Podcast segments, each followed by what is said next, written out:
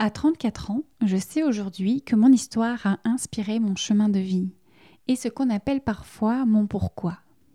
En réalité, je n'ai aucune idée de si tous les êtres ressentent des émotions fortes, handicapantes ou passent par des moments d'angoisse, par toutes ces questions que je me suis posées ces 15 dernières années.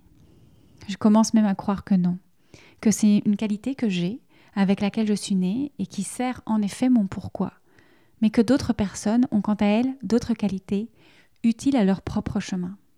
Aujourd'hui, j'accepte donc mes émotions à la fois comme des guides et à la fois comme une raison d'être et de créer. Ce dont je suis sûre en revanche, c'est que notre chemin à tous est de trouver, retrouver notre lumière, notre état de flot, notre divinité, notre connexion au divin, à la vie, à Dieu, et reconnaître que nous sommes une part de cette divinité. C'est ma croyance.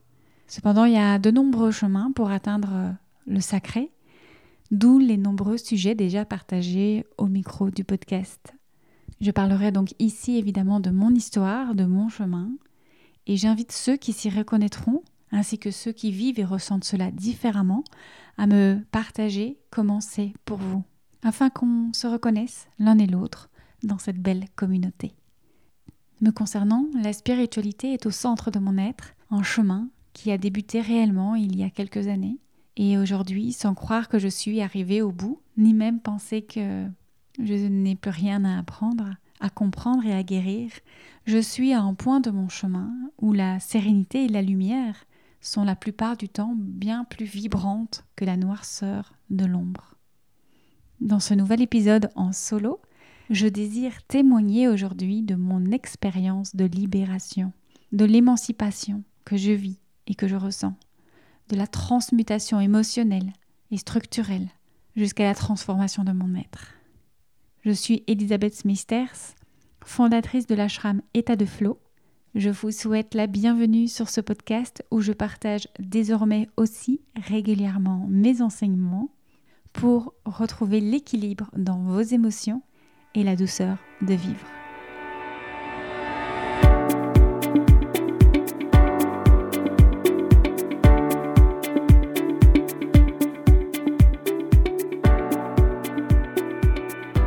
Je ne crois pas que mon chemin soit de me libérer totalement des choses matérielles et de la vie contemporaine. Je ne me prépare pas à une vie de renoncement. Je crois cependant que mon chemin est de vivre en harmonie avec le vivant, incluant le mouvement, la fluidité, l'amour, la nature. Et en tournant mon regard vers l'intérieur, je peux alors voir mes blessures et les réponses à mes questionnements. Je peux voir le chemin de guérison et le chemin vers Dieu, vers ma propre divinité, non pas pour me retrancher, mais pour pouvoir ensuite vivre l'expérience humaine avec les autres et le monde, avec fluidité, aisance et confort.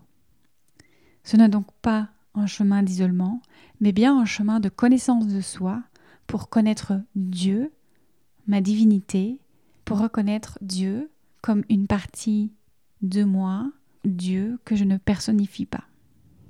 Aussi, j'ai pris le temps et l'espace ces derniers mois pour reconnaître et libérer plus encore mon essence, afin d'acquérir davantage de fluidité et d'harmonie entre mon être et mon faire.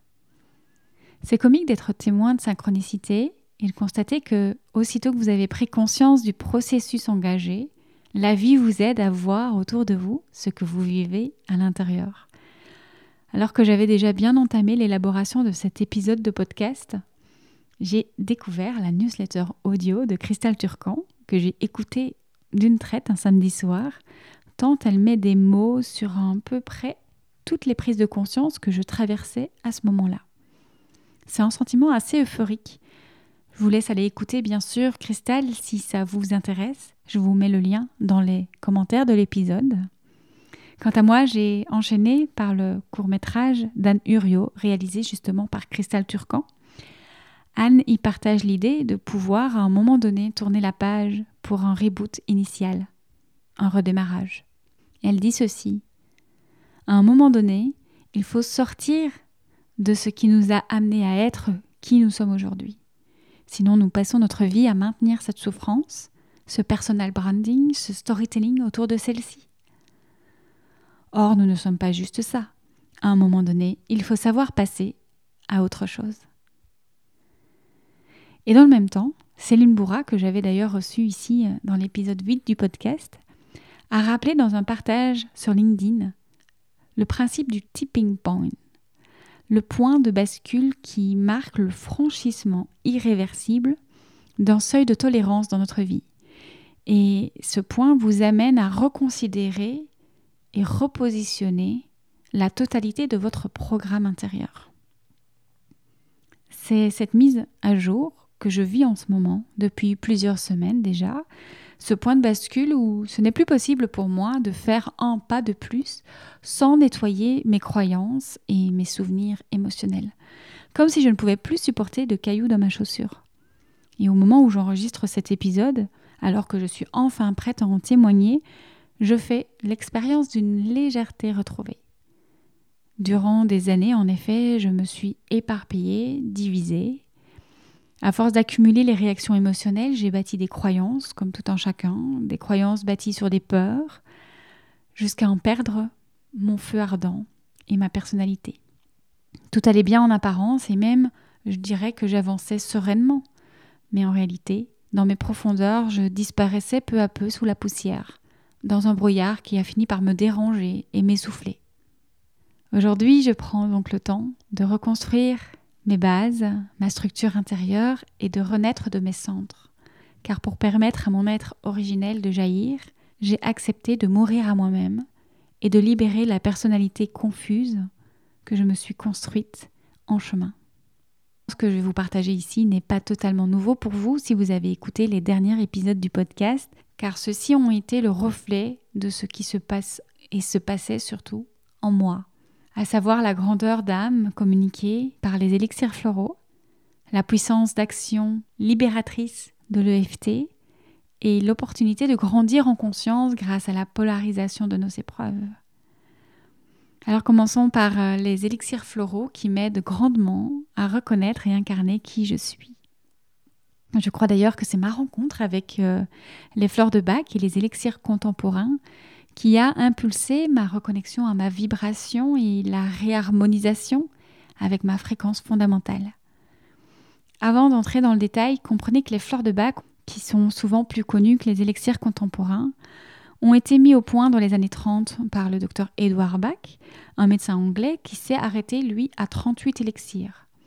Et puis, dans les années 80, les recherches ont repris, d'abord par des Américains, mais aussi euh, un Français, Philippe de Roide, et depuis euh, les années 80, c'est 96 nouveaux élixirs qui sont disponibles aujourd'hui et qu'on appelle élixirs contemporains.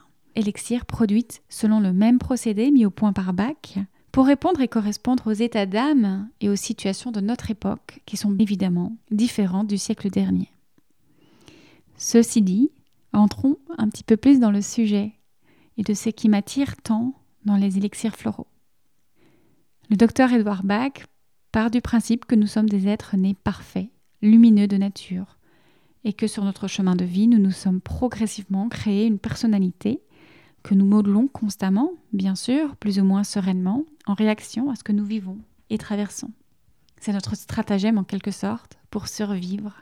Et nous voilà aujourd'hui avec une série d'états d'âme, voire parfois même des tempéraments, qui forgent notre personnalité. Alors bien sûr, souvent tout cela n'a pas lieu de nous inquiéter, on vit avec et on ne se rend pas compte de ce que cela implique. Mais parfois, cela peut aussi être handicapant et frustrant dans une situation précise ou dans l'évolution de notre vie, tout simplement. Ainsi, grâce aux élixirs floraux, la personnalité retrouve le potentiel de l'âme et les vertus qui donnent sens à notre existence sur Terre. Ces remèdes 100% naturels et sans principe actif, ça veut dire qu'ils n'endommagent pas du tout le corps, nous permettent de poursuivre le processus d'évolution de l'être, de notre être, sans résistance. J'aime dire qu'ils sont la main dans le dos, sur les chemins escarpés de la vie, la troisième roue du vélo, ou encore un second souffle pour l'être. Pour ma part, je suis bluffée par la puissance des élixirs floraux et la beauté du processus de guérison qu'ils nous offrent. Alors, comment ça marche? L'esprit de la fleur, ou plus rarement du bourgeon de la fleur, agit en fait sur des plans subtils de notre âme et cela se passe au niveau vibratoire de l'être. Comme nous le voyons dans la conférence d'ailleurs de Clélia Félix, qui est disponible dans l'abonnement à l'ashram, tout est lié à une vibration.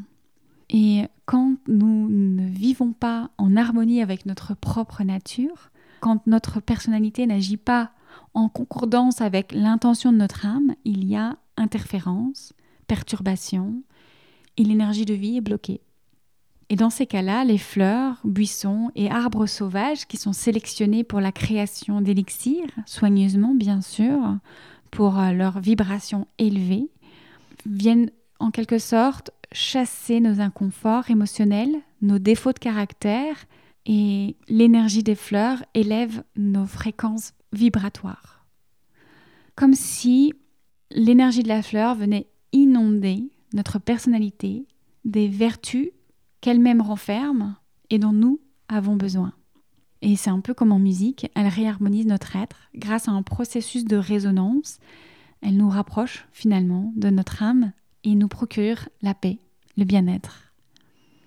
L'énergie de la fleur vient aider à rétablir le contact avec notre être supérieur. Elle permet une épuration de l'âme, une reconnaissance de soi ou une connaissance de soi, le développement harmonieux de la personnalité et puis son équilibre. L'énergie de la fleur vient ainsi euh, donner une nouvelle vitalité au corps, à l'esprit et surtout elle permet d'être pleinement soi. Tout individu étant unique, le choix des élixirs sera également unique et c'est lors d'une consultation que nous explorons ensemble vos états d'âme actuels, puisqu'on travaille principalement pour ce qui se passe au présent, afin de déterminer les élixirs qui accompagneront votre propre guérison. Puis notez que les élixirs floraux sont compatibles avec toutes les thérapies et prises de médicaments. Si ce parcours vous appelle, je vous mets le lien vers les informations en commentaire de cet épisode. En parallèle des élixirs floraux, qui pour moi sont un accélérateur finalement de tout le travail que je peux faire à côté, J'effectue également un travail euh, de nettoyage avec l'EFT, qui est une technique de libération émotionnelle et dont on a parlé ensemble avec Jannick Porchet, qui est praticienne en EFT, dans l'épisode 36. Donc vraiment ici l'EFT, en complément de la prise d'élixirs floraux, va venir euh, mettre en lumière et libérer des conditionnements, des émotions et des freins. mon évolution pour, pour ce cas-ci, mais notre évolution en général et notre état de flow. Là aussi, une fois les doigts dans l'engrenage et le sentiment de renouveau expérimenté, eh bien, j'ai atteint un point de non-retour. J'ai réalisé que porter tous ces sacs émotionnels était devenu trop lourd et que je ne désirais qu'une chose, retrouver un cœur et un esprit léger. Je ne peux que vous inviter à découvrir par vous-même l'incroyable puissance de l'EFT. Vous avez l'épisode du podcast dont je vous mets évidemment le lien en commentaire et vous pourrez découvrir et comprendre davantage le fonctionnement euh, de cette thérapie. Et si vous avez envie de faire un travail en profondeur et d'accélérer le processus, encore une fois, les élixirs floraux viendront faire euh, cet euh, appui, ce soutien merveilleux. Et dans l'épisode 37, j'ai eu l'occasion de discuter avec Charlotte de Silgui d'un sujet magnifique. Et depuis quelques semaines, j'ai commencé à accueillir mes fameuses polarités dont on parle dans l'épisode justement avec Charlotte, dans leur version lumineuse et positive. Ce que je considérais avant comme euh, une ombre à mon tableau devient aujourd'hui une opportunité de découvrir mes talents et ma valeur ajoutée. Dans le même temps, une occasion également de m'affirmer, c'est-à-dire d'être. Aujourd'hui, je bâtis mon présent sur cette idée forte que mes blessures et mes résistances sont en fait des opportunités de grandir en conscience, de comprendre qui je suis, et je m'appuie dessus pour révéler mon essence. Alors que ce soit les élixirs floraux, l'EFT, la polarisation de mes blessures et de mes résistances dans leur euh, version positive et lumineuse, tout cela est un parcours, un chemin, une expérience, et j'apprivoise à peine cette nouvelle énergie et le processus est toujours en cours. Je cherche, je tâtonne, j'incarne, je suis, mais surtout je bouge avec le mouvement qui se présente, avec, je l'espère, le moins de résistance et le plus d'abandon possible. J'apprends en fait à obéir et à faire confiance à mon âme, à m'ajuster à ma vibration et à ma fréquence fondamentale. Je me relie à ce qui était là à l'origine et qui ne demande qu'à s'exprimer. C'est mon témoignage aujourd'hui de cette expérience-là, de ce parcours-là.